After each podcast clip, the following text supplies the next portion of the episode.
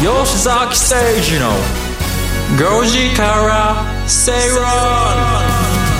時刻は5時を回りました5月11日水曜日こんにちは吉崎誠二です水曜パートナーの新山千春です水曜アシスタントの新宮志保ですそしてこの番組のリサーチを担当してくれます向井さやさんですよろしくお願いします吉崎誠二の5時から正論5時制水曜日はビジネストレンドやライフスタイルの話題を中心に番組を聞いてためになる情報もお届けしていきますためになる情報よろしくお願いしますお願いしま今す日もマンさん今日はねテーマはね、はい地方おお最初からいきますあかもう地方地地方ですまああのそういう意味では大型連休で地方に行かれてたっていう方ちょっもといらっしゃいますねき月月曜日の僕の番組あの僕のってこの番組聞いてました、はい聞いてましたいましたはいはい渋滞がすごかった話をあのーはい、はい車の中でも、あのートイレできるものもあるよねって話をしてましたよねもう前半ずっとそういう話じゃなかったですそうかそうはい10 10分ぐらい、はいあの渋滞がどうのこうのってでもいいじゃないですか渋滞情報の声好きですそうそうそうそうね本当渋滞よしきたって感じたんじゃないですかもう吉渋滞ね崎渋さん滞ね情報になると音をちょっとだけ上げますから、じゃあここであの前回やったように青森弁の渋滞情報をはい、青森の渋滞情報をお教えします20キロになります 20絶対マックス2キロぐらいでしょキロになることないですよねないです一般です ねね本当に、ねもうちょっと鉛を入れてねですねその地方地方でおっしゃってもらえたらっていう感じはありますもんね、今日ここからじゃあ方言で喋りますいいいですねいですかうん、どうですか愛媛も行けそうですかいよいよいけそうなわいおばおばちゃん聞きよるうん、し志保も頑張るけんなはいじゃあ行きましょう 頑張るけんないいですね地方も頑張るけん な、こうやってね私だけ怪我をしていくっていうけが役ですからわも頑張るじゃんわも頑張るじゃんみんなけっぱれけけっぱれみんな頑張れって可愛くていいの愛いでも可愛いじゃないですか怖いですよ、ねいいで我すね々都会これ難いしいよね難しいです都会これ憧れですそういうところで都会だからっていう都会っ子ですよあの関西の都会っ子ですああ関西の都会っ子飛び立てる場所があるからってことじゃないですかあの伊丹の方ですあそうですねはい伊丹十何年神戸何十何年あうんはいハーフ えまあ行きましょうあまあね、あの大型連休明けということで、あ吉崎さんもあの先週もずっとこの番組もあったし、そうですそうはでい、すあのお仕事もされていたということですけれども、まあ、今週はちょっと頑張りすぎつという感じで、うんうんはい、いきたいなまとあ思います。はい本和歌行きましょうってはい水曜日ですからねはい、そうですね週の真ん中ですかえーというわけでお送りしていきたいと思います、えー皆さんもぜひ水曜ご時世ご参加ください番組ブログからはメッセージもお送りいただけますまた番組のツイッターも動いていますアットマーク RN アンダーバーご時世、えーツイッターでつぶやいていただける際は「ハッシュタグご時世」をつけてつぶやいてくださいそれでは早速番組進めてまいりましょうこの番組はロボットホームエアトランク東京アセットパートナーズ各社の提供でお送りしていきます吉崎誠二の5時から正論ラジオ日経吉崎誠二の5時から正論東京虎ノ門から生放送でお送りしています最初のコーナーはトレンドピックアップビジネスライフスタイルで今話題になっているトピックを取り上げていきますそれでは番組が今回取り上げるトピック向井さんからご紹介いただきましょうお願いしますはい最初のキーワードは早速皆さんはどこに地方移住したいですかです皆さん地方移住今結構いろんな会社人してると思うんですけどいるするとしたらどこにしたいですかねどこがいいですからまずその前に地方移住したいかどうかあーそうですね移住したい人もいればしたくない人もいるわけでうん結構あの、まあ、僕はなんか都会っ子の僕なんかはあれですけど地方から出てきた方にとっては東京にずっといたいと大阪にずっといたいっていう人もいっぱいいると思うんでせっかくで地方から出てきたのに地方に移住ってそれ戻るだけやんみたいな話ですから。だから東京の方にとっては地方移住かもしれないけれども、地方から出てきた方にとっては U ターンということになるわけですよね。なのでまず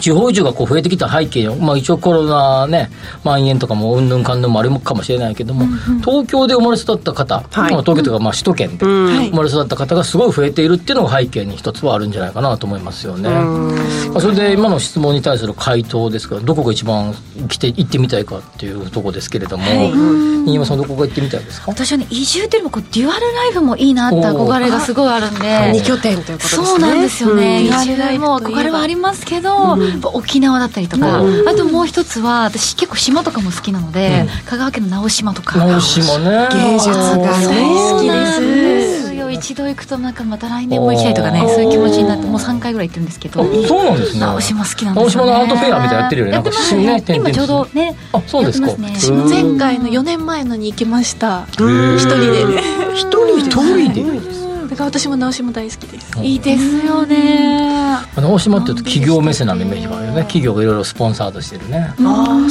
そういうイメージもあります、まあ、どランキングどこトップなんですかそうなんです、えー認定 NT NPO 法人ふるさと回帰支援センターが実施した地方移住に関するアンケートでは窓口に来て相談した人とセミナーに参加した人それぞれ2パターンがあって2021年移住地希望地ベスト3がまず窓口が1位が静岡2位が福岡3位が山梨県セミナーに参加した人からは1位が広島県2位がシングさんの愛媛県3位が長野県という結果になったそうです、まあ、これ多分まあ静岡は熱海のイメージ多分熱海だったら伊豆の伊豆とかですかねね、まあ山梨は何あの川口湖とか、ああいう感じ長野は軽井沢とか、ね、軽井沢あと八八ヶ岳とか八ヶ岳いますね清里とか、あの辺りのイメージですかね、そうせこうセミナーに来た人と窓口の相談でこんだけ違うっていうのはなかなか面白い、ラインナップ違います違うよよねねこれ全ね然ええ兵ね庫県入ってないねそうですねまあ都会だから入ってないもんまあね、まあまあまあ高いうん東京も入ってないもんね東京も入ってないですねそもそも東京って地方地方って呼ばない確かそうかも地方移住に東京入ってないんだ入ってもそうですよねこの、えーセンターなんですけれども東京にあるということで、まあまあ東京の方が基本的にいらしてるの方が多いかもしれまですせよんね、ね。まあ、はい大方そうでしょうね東京ってもう首都圏の方がほとんどかもしれないですですね。で実際この10位に入ってるところっていうのが自治体がどれだけ積極的に相談会だったりセミナーを開催してるかというところでも選ばれる一つのポイントだったそうです、うんね例えばまあでも地方の移住これだからデュアルじゃなくて完全な移住だから向こうで仕事があるかどうかっていうところもあるけどねあとはオン,、ね、オンラインだけで、えー仕事が完結する人はそれでいいかもしれないけれども、もうねえ北海道とかにね移住したい人がいて北海道から時々週1回通勤で東京へとかね交通費いくらかかんねんって感じですよね確かにまああの実はその移住をしたいという気持ちがまずメインで、もう移住をしてその先でそこから仕事を探すっていうパターンの方もいらっしゃるそうです。なるほどね向こうでね、えーまずそれがほとんどだそうででもす。手に職がある人じゃなんか例えば私看護婦だからみたいな人はいねいろいろ資格があればね資格があれば、ど僕なんかどうしましょうかねまあまあ吉崎さんだったらどこでも。いやいやラジオで地方からこれ放送するとかね技術的にはね、まあ、リモートでできるかもしれないですね。テレビじゃないでかきらそうね新山さんとか大変ですあでも柳葉さんとか秋田に住んでるんじゃないそうですよねですよねで仕事の時に、はい撮影の時に東京に来てとかね、うん憧れましたそういう大御所とかはまたいいですよね、あそう作品をこう選んであ選んでこれのために東京に来てって出てくいるんうでまたすぐにね戻って地くる元に戻られてとあそうかです素敵こねれもどれかなんか青森え憧どれっるかどこだかな松山さんえ誰誰かさあの青森か秋田かどっかに移住した人いるよねそうですかそそうですよなんかそう人いたと思いますけど、え俳ー青森に俳優の人がうですか、ちょっと後で調べてえちょっと調べてみよう調べてみましょうねはい、もうあのあとは年代としても特徴が出ていると。あうんそうなんですで相談者の年代がなんとびっくり20代が21.9%でさ過去最高になっていて、ん20代と30代で5割を占めてるそうなんであ、すこの相談に来ている方が。そうなんです結構やっぱご年配の方とかがこう行くのかなと思ったりもするんですけども、若いうちから地方に行きたいと思ってる人が今すごく増えてるなっていう印象がありましたこれただ一方で30代40代といわゆる子育て世代はなかなか移住しにくいね、子供の学校のことがあったりとかするからそうでまあ、その辺をねどういうふうに考えるかでやっぱり20代あるいはえーリタイア世代うんうんの方の方が移住はしやすいのかもしれませんね。そうですこのあのそうあれ僕はあのこの間驚いたのは、いミシュランがの日本法人がはい群馬県の大田にうん本社移転日本法人の本社移転、これはなかなか太田の方で話題になってましたよそうですよね群馬の太田市へ移転完了を発表して、しかもあれですよねパソナパソナグループの方も、うん淡路島ねそうなんです淡路島に移動させる予定ということで、うんオフィスの移転も結構今増えてますよね、うんうんまあ、そういうのもありだよねそうですよね、あの今オフィスの移転、まあ、会社の本社機能ごとあの移動させるっていうのをうん会社が増えていまして、まあ、首都圏1都3県から地方に本社や本社機能を移転したのは351社と過去最多になったそうです。 21年度あはい21年、 11年こちらがですへね、ーそうですね、帝国データバンクの調査による結果でございます。過去最多過去最多ね、今の最多ミシュランって話もありました、パソナもありました、他にも芸能事務所なんかもあると。そうですねあのあ水さんはい、アメージュさんです。アメージュさんが渋谷から山梨県の富士川口小町というところに移転した。うんそうなんですかうん本そう社ですはね渋谷から川口湖にこれアミューズって福山さんとかでしょそうですねサザンとかそうですねですよねへえそうなんですねへーでも移転してもこう都内にも拠点があるから都内でも働けるし、うんうんリモートでもできるし、うん本社でももちろん働けるしっていう。なるほどねまあ、この辺ってどうなんですかね本社が移動したからそれに合わせてじゃあ従業員の皆さんもそこに行くのかっていうまこあとですよ、基本的にはあの一えー何割かの社員は移動するんでしょうね、そうそうそのエリアの、えー、と例えば淡路島とかそうだと思うんですけど1200人が移動するとなると、はいパソナですねあ、はいあごめんなさいパソナね、はいそこのエリアの賃貸住宅の需要とかふあの住宅の需要が変わるよね多分ね確かそうか賃料アップの可能性、うん住宅価格アップの可能性が出てくるかもしれないとはいいうことですよね、うーんあの大学が移転なんかするとそのエリアに賃貸住宅がドーッと立ちますからねまあ最近逆にだいその逆が結構多くて、じゃあ郊外に移転した大学が都都心に戻ってくるっていう傾向にあるあるので、うん逆に郊外でえ建てた、えー大学の移転に当て込んで建てた賃貸住宅が、あもうもう大学が戻っちゃったので、全然あの学生が埋まらないっていうので空いちゃいますよ空ねいちゃいますっていう、そこねまあそういう問題もあったりするんで、結構これ。結構な人数で移動するが塊が移動するとその住宅価格あるいは賃料にも影響が結構出てくるんじゃないかなと思いますね。それからもなんかそれねはいうん空いたスペースとかをなんかまたね新しい形で使えたりとかしたらいいですよねいいですよね。うんでもだって住宅ですからね。空いたスペース何使いますかね。何に使いますかね。ホテルのリノベーシリョンノしベたーりシとョンして。かああねー使い方とかねあとオフィスの賃料の話も月曜日ちょっとしま,、はいしましたけど、まあ、これ移転するとそのこその、えービジネスがまあ、えーなんていうか関連するビジネス、はいえーが、えー出てきたりするので、うん例えば工場なんかが大きな工場を移転するとその工場の下請け企業とか関連企業とか例えば印刷屋さんとかですね、えーそういう、えーその会社でいろんな使うものをですね外注先としてあるようなところに関しては、えーもういえー同時に移転しますから、そうするとオフィスも需要が高まってきて、はいまあ、それによって賃料が上がる可能性が出てくると。まあそういう意味ではか移動移動した自治体には経済効果は生まいれやるものすごくありますいうよことです川口市とかそうですか熱海なんか、えー不動産価格すっごく上がりましたからね住宅価住宅価格ね、ね、皆さんはこんなニュースを聞いて移住したいと思いますかどうですかというキーワードでございました、では続いての話題いきましょうかはい、続いてのキーワードがカプセルトイ最近買いましたかです。皆さんカプセルトイってピンときますかね？カプセルカトプイセルトイってなるあれなんですけど、ガチャガチャとかガチャポンとか皆さんがきっと子供の時からやったことがあるであろうものが今最近東京の新橋上野など駅の構内に僕さん見たことある方もいると思うんですけどカプセルトイの自販機がずらーっと並んだエリアをが最近増えています。うんはい、うんどっかで見たことありますかねまたやったことと新か橋の駅のあの山手線こう降りて、こうねあそこの左側のとこにドーンって並んでるすっごい並んでますよねですよね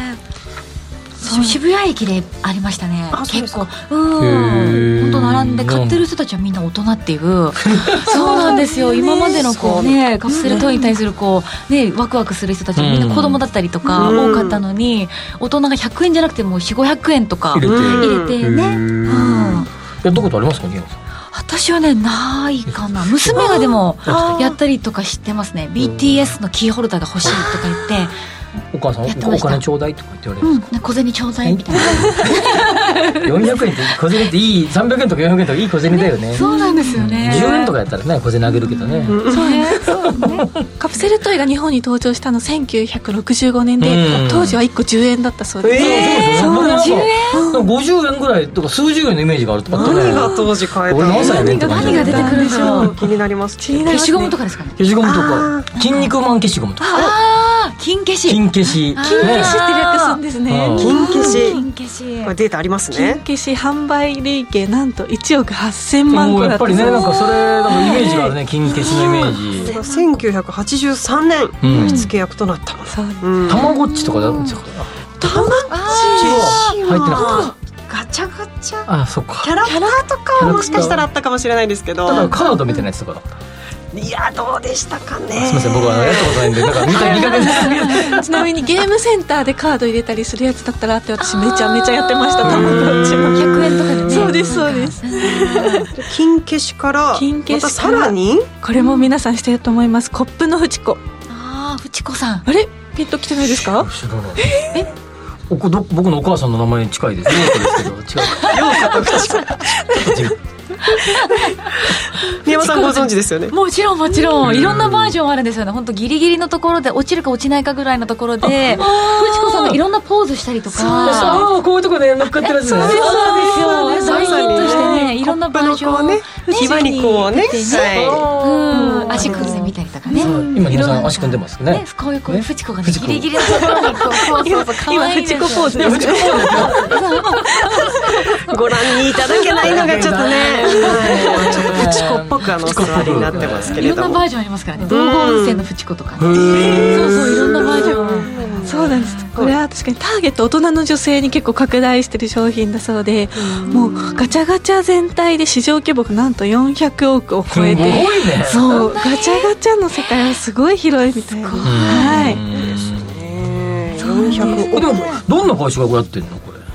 どどんななんですか会社がやってるのこガれチャはガチャのそそのなんていうのもうその製造する会社はそそういうトイメーカーがやってるんだろうけど、はいはいはいそのこのガチャガチャを並べてるのはこれ JR がやってるの例えば新橋駅とかはあれはですねあうのん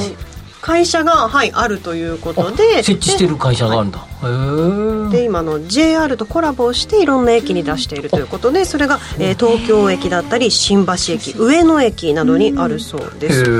まあ、企業というキーワードであの切り取ると、うんいろんなこう企業がこのガチャガチャを通じて宣伝をできるっていうところがメリットの一つなんですよね。そうなんです例えば吉野家さんとかが、牛丼出てくるんだはい、牛丼のミニチュアバージョンが出てきたりとか、お持ち帰り番長のこ んなこんな牛丼が出てくる、ちっちゃいね。へなんかちょっとコレクションしたくなりますよねうんこういうミニチュアっていうで実際ですねね今日は、えーうん新橋駅のこのカプセルトイカプセルトイ自販機のうん売り場にですね、えー番組スタッフが行ってまいりました2つうーわガチャをやってきたすごいですらしいのねで、開けてないものクオリがティすごいなこえれ、ー、新山さんには何ですか私はね吉野家の牛丼ですねお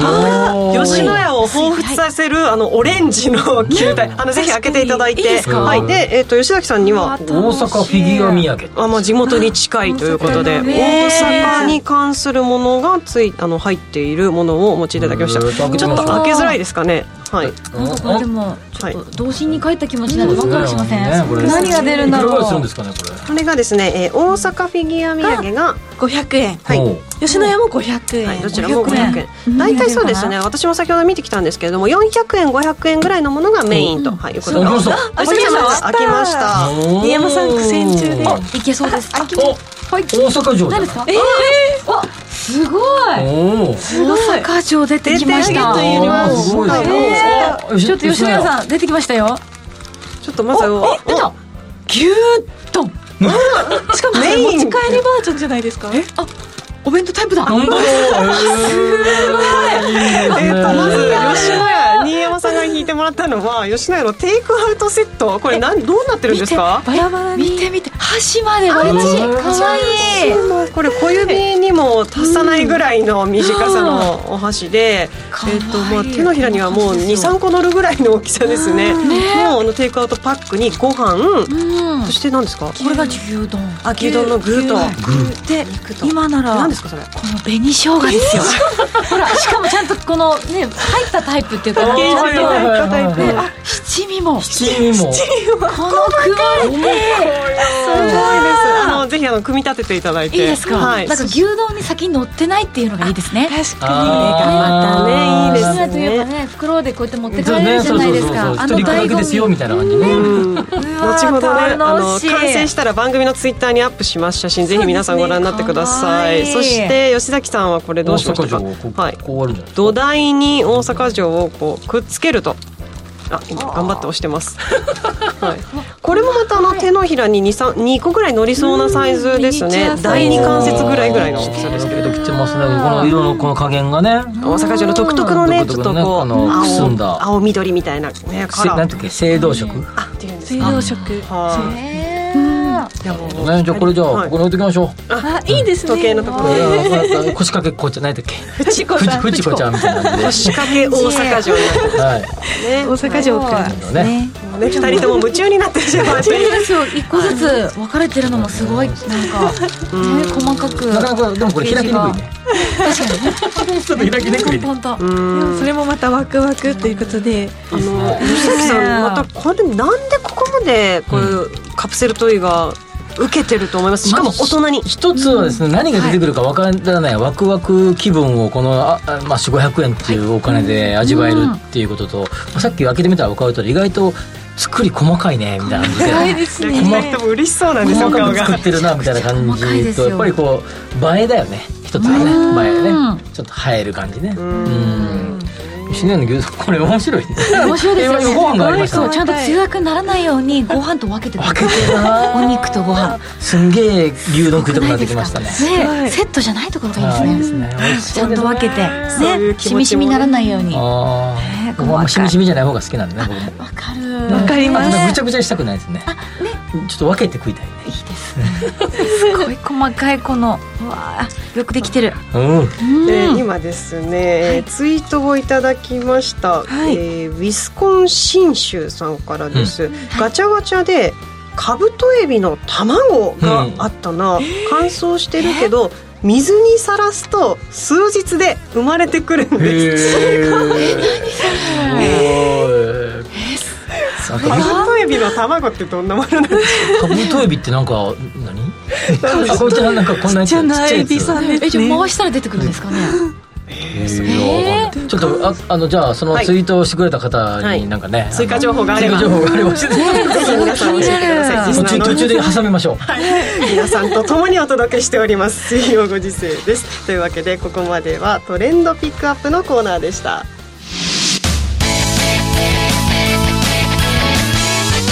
吉崎誠二の5時から正論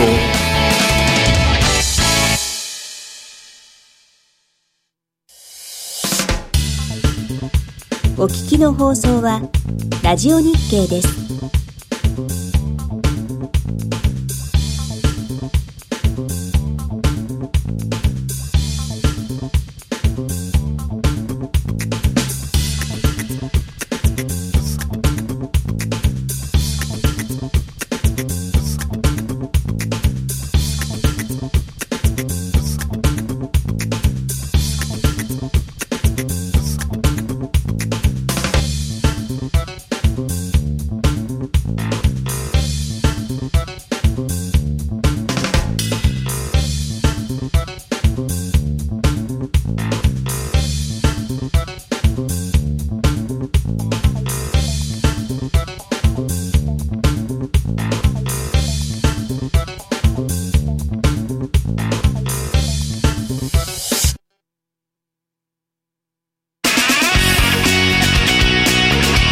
吉崎誠二の5時から正論ラジオ日経吉崎誠二の5時から正論東京虎ノ門から生放送でお届けしていなまんかすツイート盛り上がってますね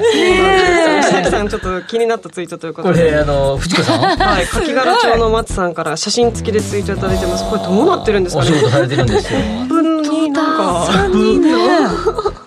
でねなんかジャンプしようとしてるんですよねね崖っぷちな感じですね仕事がプチ皆さんいっぱい持ってますねありがとうございますさて続いてはリートスタディのコーナーです不動産投資をもっと身近なものとして考えていただこうというコーナーでございます吉崎さんお願いします今日先ほど冒頭で喋りましたが少しあの地方っていうテーマでしたので、はいえーそういう意味であの地方に特化したリートについてお話をちょっとしてみようかなと思います。はい、あのリートの中にはあのいろんなポートフォリオの、えーく不動産のポートフォリオがえー組み込まれていて、まあ、オフィスビル住居商業施設ホテルなどなどいろいろあるわけですが、えーそういうそのプロパティ別建物別建物の種別ごとの、えーいろんな分類ともう一つがエリア拠えーどのエリアに不動産を多く抱えてるかっていうような、えー考えがあって、えー例えば分散するっていう考え方で見ればオフィス住居とかいろんなものを組み合わせることによって分散が効く。えーえっと、不動産の所在地エリアが東京もあれば、えー青森もあれば、北海道もあれば、えー福岡もあればみたいな形でエリアを分散することによって、えーリスクを分散していくというような考え方も、まあ、例えばと例えば、ね、起こったら嫌ですけど首都直下型地震があった時に東京の不動産が若干、えー影響を及ぼされるかもしれないだとするとそれ以外のエリアを持っておくことによって分散が効くとリスクの分散が効くということになります。でだけど一方で逆に地方の、えーこうなんていうかな創生とか育成っていうか地方を頑張れみたいな形で、えーやっている、えー地方に特化したリートも何銘柄があってで、えー地方多めっていうのもあれば。えーもうそのエリアばっかりっていうですねもうあの多めではなくてですねもう全部みたいなやつもあったりとかして、えーその辺を3つほど、えー紹介したいなと思います代表的なやつを、はい、一つ目がですねえー福岡リートっていうリートで、基本的にはですね九州エリア、まあ、福岡メインの九州エリアばっかりのリートがありますこれ昔から、まあ、古くからあるリートですけどもでこれが、あのーまあキャナルシティが入ってたりとかですねはい、まあ、そういう形で、えー福岡リートっていうので、うんまあ、福岡をメインとして、まあ、最近福岡は不動産価格すごく上昇してきているので、まあ、そういう意味でも、まあ、強い、えーリートの一つ、えーということになりますで次にですね、えーまあ、今のやつもえーっとだから首都圏なしだからち地方100 9100%みたいな銘柄ですはい、で次が、えー少し前に上場したばっかりの東海道リートっていうのがあって東海道に東海道これ静岡がメインで、えー東海3県うんで約約6割はで近畿が少しあってっていんうのでこれで大体ほぼ全部ということで、えー首都圏なしっていう感じですよね、うんうんうんで、えー逆に、えーというような銘柄これまあ上場したばっかりですが、まあ、エリアエリアによって若干違いますけれども、えーで、えーこの、まあえーとまあ、近畿と東海だけで組み合わせられたリートと。はいただささっき言ったようにエリアは絞ってるんだけど物件の種別は結構いろいろ入ってるっていうのがまあ特徴とええいうことになります、はい先ほどえー前回かな前々回かなあのーオフィスばっかりとかのやつとか、えー温泉施設ばっかりとかって話をしましたけど今度逆にえそのエリアばっかりっていうのが話がこの話です、他にもですね、阪急阪神リートっていう阪急阪阪神リート、はい昔は阪急リートと呼んでいたいましたが、はいえー阪急と阪神は合併しましたので、で、えー今今あの物件の所在所在の8約8割ぐらいが、はいえー関西、うんうんまあ、阪急っていうと、まあ、いかにも関西っぽいですよねそうですねはいのリートということでもともと阪急リートと言われていたので、まあ、旧の、えー阪急の沿線あ旧というか阪急沿線にあるホテルとか商業施設などがポートフォリオの中心になっているということで、まあ、比較的ですね安定感のあるリートとして知られているということになります、うんまあこれは先ほど言ったように、えー8割ぐらいなんではい残り2割ぐらいは都心5区が入ってたりしますのでそういう意味じゃえ全部はこのエリアっていうのはちょっと違いますけど先ほど全部このエリアっていうのは先ほど2銘柄はいえーで、えーえーっとほとんどそのエリアですっていうのはこの阪急阪神のパターンと。で一方で、えーマリモ地方創生エリートっていうもうその名の通り、はい地方頑張れみたいな銘柄もあってへえマリモまマリモ、はい、マリモさんっていう、あま、デベロッパーさんがやってるやつで、まあ、地方頑張れみたいな、まあ、はい首都圏も少し入ってますけど、ええ地方が多く組み込まれているリートが、まあ熊本の、えー物件とか、まあ、いろいろ結構、えーいわゆる地方都市も入ってるリートが、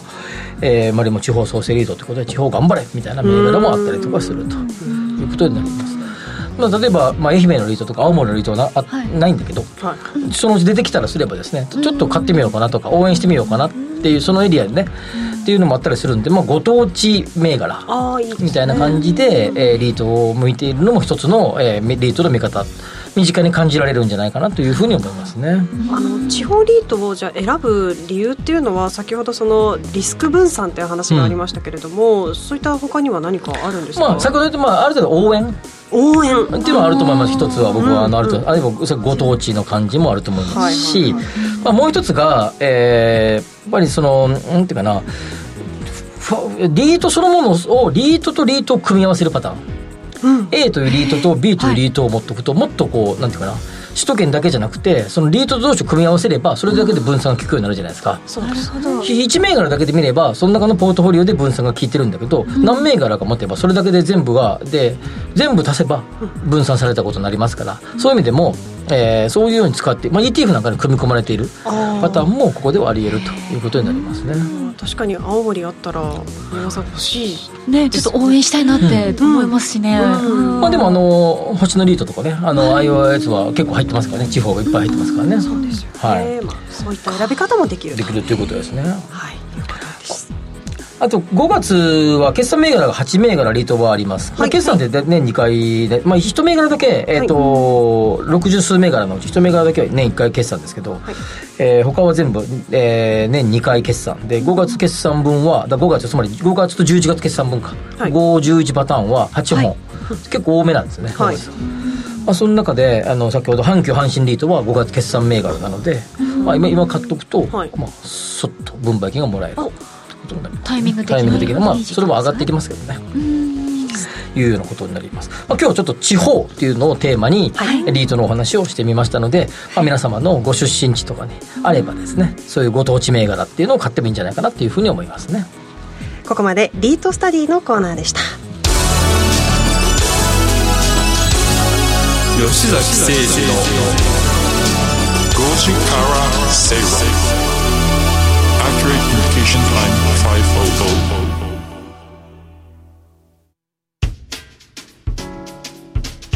お聞きの放送はラジオ日経です。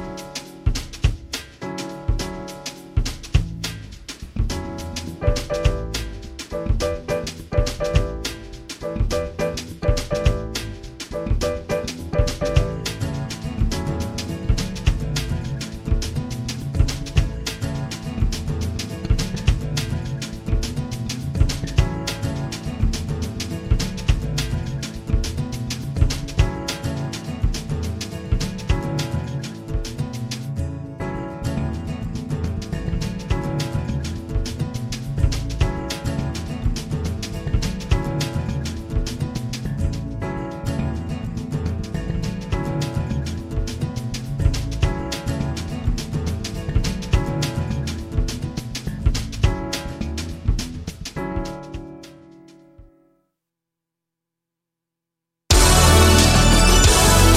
Accurate Communication Time 500吉崎誠二の5時から正論ラジオ日経吉崎誠二の5時から正論東京虎ノ門から生放送でお届けしています、まあ、今週ちょっと雨マークが多かったように思えた天気予報なんですが今日は虎ノ門、天気いいですねいいですよねねあれですねなんか気温そこそこあったけど、結構、あの、なんていうの、若干涼しめの、ちょっと乾乾燥まではいきませんけれどカラッとしたカラッとした感じですよねはいうんねツイッと今日過去一ぐらい来てんじゃないですか、そのことがすごいね皆さんありがとうございやまっすぱこういうの好きだねガチャガチャとか、はいうん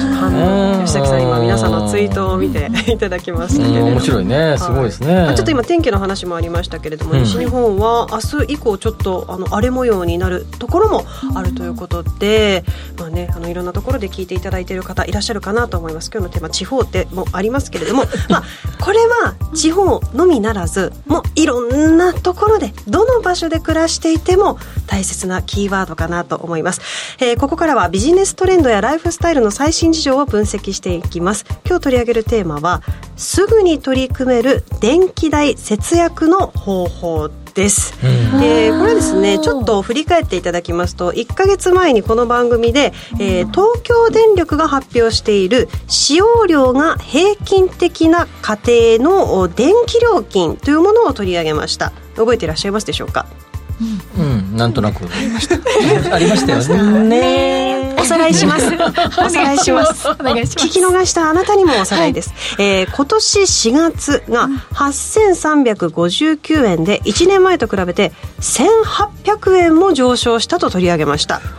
量使用量増えたんじゃなくて単なる単価が上がったってことということです。電気料金ということになりますね。おーで、えっと、5月は、えっと、8505円、8505円と4月に比べて150円近く上昇しています。うんこれちょっと考えてみると、冬が終わって一旦エアコンとか暖房器具の消費が落ちているのにもかかわらずというところもあるんですよね。ーなので、確かまあ、にこれからクーラーエアコンのまた出番ですから、7月以降夏の時期にはね電気料金がまた大変なことにそうなんですか僕あんまりクーラーかけないタイプであの寝るあのちょっとあの扇風機的ななんていうのああいうこうなんかファン的なもの端があり的ますなものがであなんかあんまりこう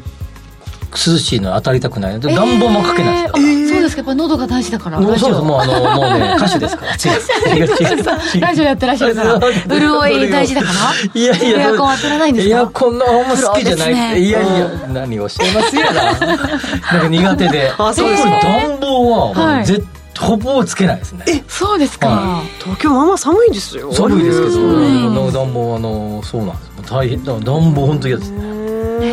ーなんか女性二人は電気代節約のためにどんなことやってるとかこういうことやりたいみたいなことでなんかありますか私実は3月の電気代があ一人暮らしなんですけど一人で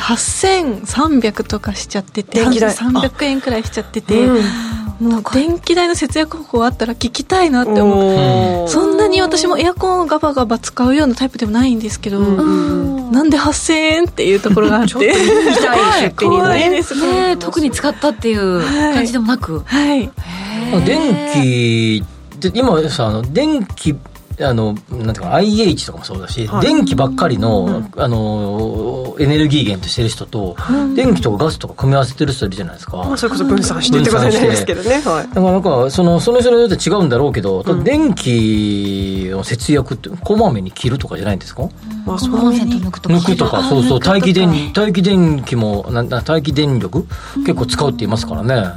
テレビとかも抜いとく全部抜いとくあのなんかほらボタン押すとかあるじゃんあのなんかコンセントのさ今あのボタンが炎上コードそうそうそうそうそうもうあれを黙々と全部私緑についてますわみ緑緑です僕音楽が緑ですね本が本緑が緑なんだあれ緑が赤ですね赤ですか信号やんそれ信号やんそのタイプですね、うん皆さんからアイデアが出ているよう なのか何なのかという感じになりますがこれはですね、えー資源エネルギー庁というところが、えー出しています年間の節約代というものが出ておりますのでちょっと、おご紹介したいなと思節います約代おか代金の代そうです、へーはいえー今吉崎さんがおっしゃってましたあまり使わないよと言ってましたけどエアコンどのくらい使わないといいのいいのかっていうのがあります、まず冷房の使用量を、あーえっと、1日1時間減らす使用時間ですね1日1時間減らすとなんとおよそ510円年間で節約になるちょっとだけはね一時間我慢すればちょっともうちょっといもうちょっと安くなるのかな意外と少ないねあとあれじゃないですか温度設定とかあ28度とかをちそょうっだとね高くしたらもっと節約になるじゃないですか、ありがとうございます。ね冷房の温度設定27から28度に1度上げると、い1日9時間の運転でおよそ820円ほら節約。結構でかいこれでかいじゃんね一時間我慢してさらに、はいフィルターを月12回などこまめに掃除をすることで目詰まりしたものを使うより年間およそ860円すごい大きい牛丼2回食べれるね860円だからねうん助かるでは今エアコンとかね全然10年間何もしなくていいエアコンとか売ってるんですよ自動そうなんですよそうだから賢いそれだっねたらもう毎月、ね、何もしなくても浮くっていう感じでうんいいですねいいですよねあの実はそういったものもありまして、あの省エネ家電というものがありますよね、うんうんうんこういった省エネ家電に買い替えをすることで補助金を出してくれるという制度がある自治体もあるんだそうです、例えば東京都の他に今後仙台市や熊本市などでも制度を開始予定へーあ東京都もはいみたいですね、まあそうですか買い替えというところのタイミングで。はいまあ、その他にもいろいろと、あのー年間の節約代というのが冷蔵庫テレビトイレえー電気ポットパソコンなども出ておりますので気になった方は調べてみてくださいでその他にもですねちょっと思い返してえー見るとですね今年3月に起きた福島県沖地震の影響などで東京電力管内では初めてとなる電力供給逼迫警報うん電力需給逼迫警報というのが出ました、うんあの皆さん、まあ記憶に新しい、今日そうですよ僕あ3月のですか辺オフィスのあるあたりで結構停電になってたみたいで夜の時間夜の時間あ次の日来たら全然なんかあのあれですよインネットが繋がらないんですよあそうですか再設なんか再起動とかさせてああこれ停電があったんだと思ってうんあの私活動してる日本橋エリアなんかも飲食のお店で冷蔵庫が止まってしまった停電でうん食料どうしようみたいな、ね、方もいらっしゃいましたけれども、まあ、こういった時に何かやはり、まあ、家庭レベルになると自分で対策をできるんじゃないかなということで、もし停電になったらどうしようというところを、えーこのアンケートが出ていますこれは日本トレンドリサーチ調べの節電に関するアンケートですこの電力需給逼迫警報が出たその後に行われたアンケートということなんですが、えっと、3つほど回答を質問と回答をご紹介したいと思いますまず、えーこの時普段は行わない節電対策ということで出ているものが例えばエアコンの暖房の設定温度を下げたこれ3月でしたからね、うんあとは、えっと、暖房つけずに暖かい上着を着たりブランケットをかけて寒さをしのいだなどありますね。それでいいんじゃないですか僕はもうエアコンエアコン反対派なんであのあの暖 房特に暖房反対派なんで着込んで着着込んで着込んで着込んでですよこの時どどうかなんかされてましたもう普通に過ごしてましたかそうですね私特に影響はなかったあかーまなあ停電とかもなくそうですねううんんちょうど地方にいたのでうんそうなんですロケで今日のテーマ通りだね地方であそうですねね うん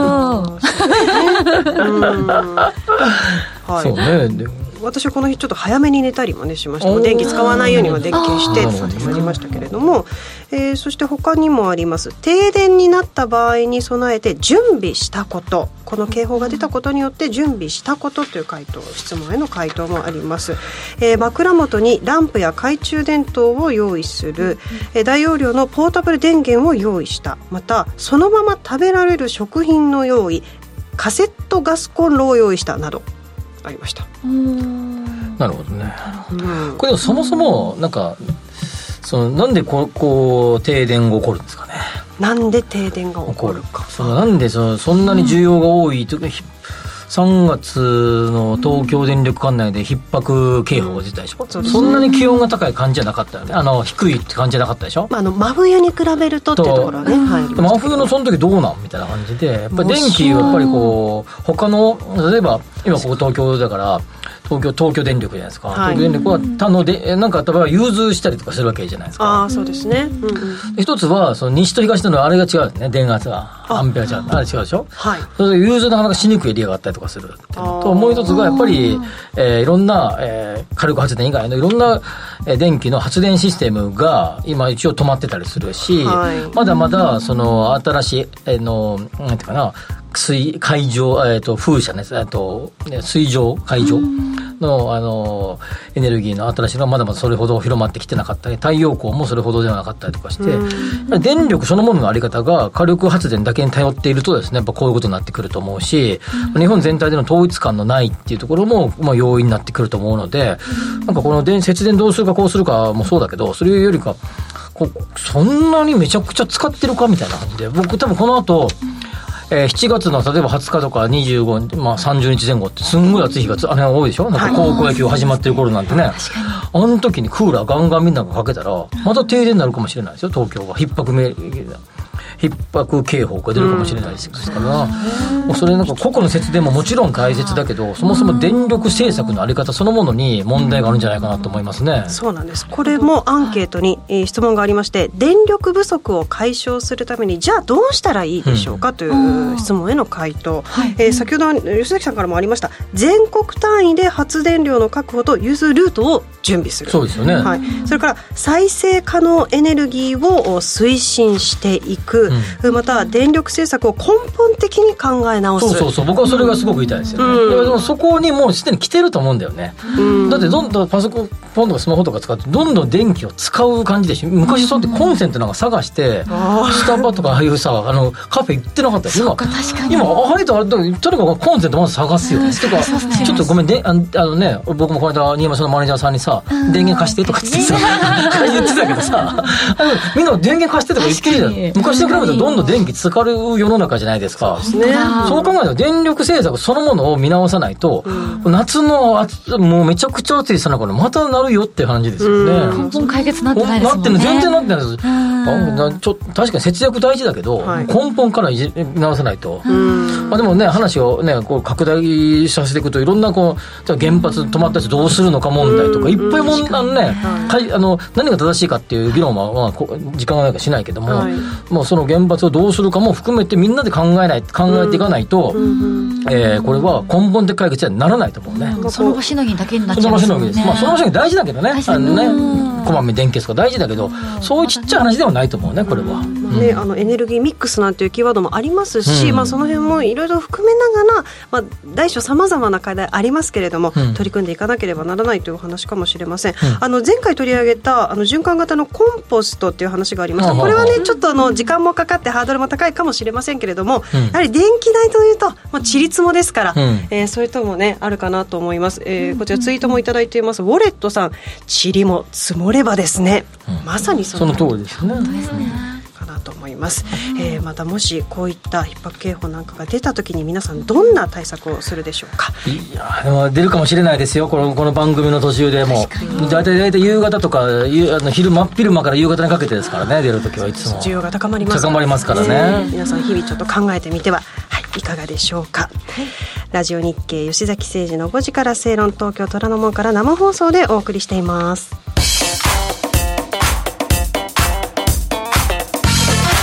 吉崎誠二の5時からステイロン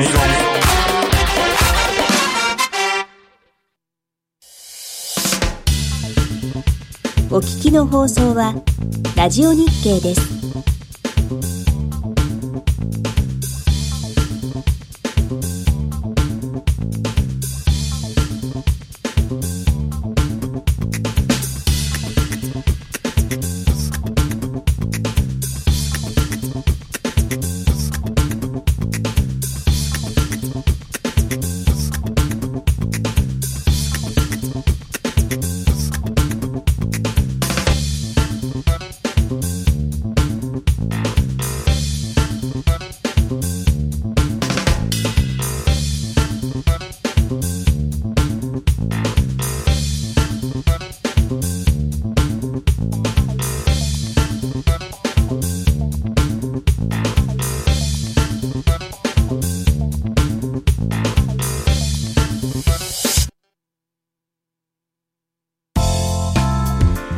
さてエンディングですこの番組はロボットホームエアトランク東京アセットパートナーズ各社の提供でお送りしました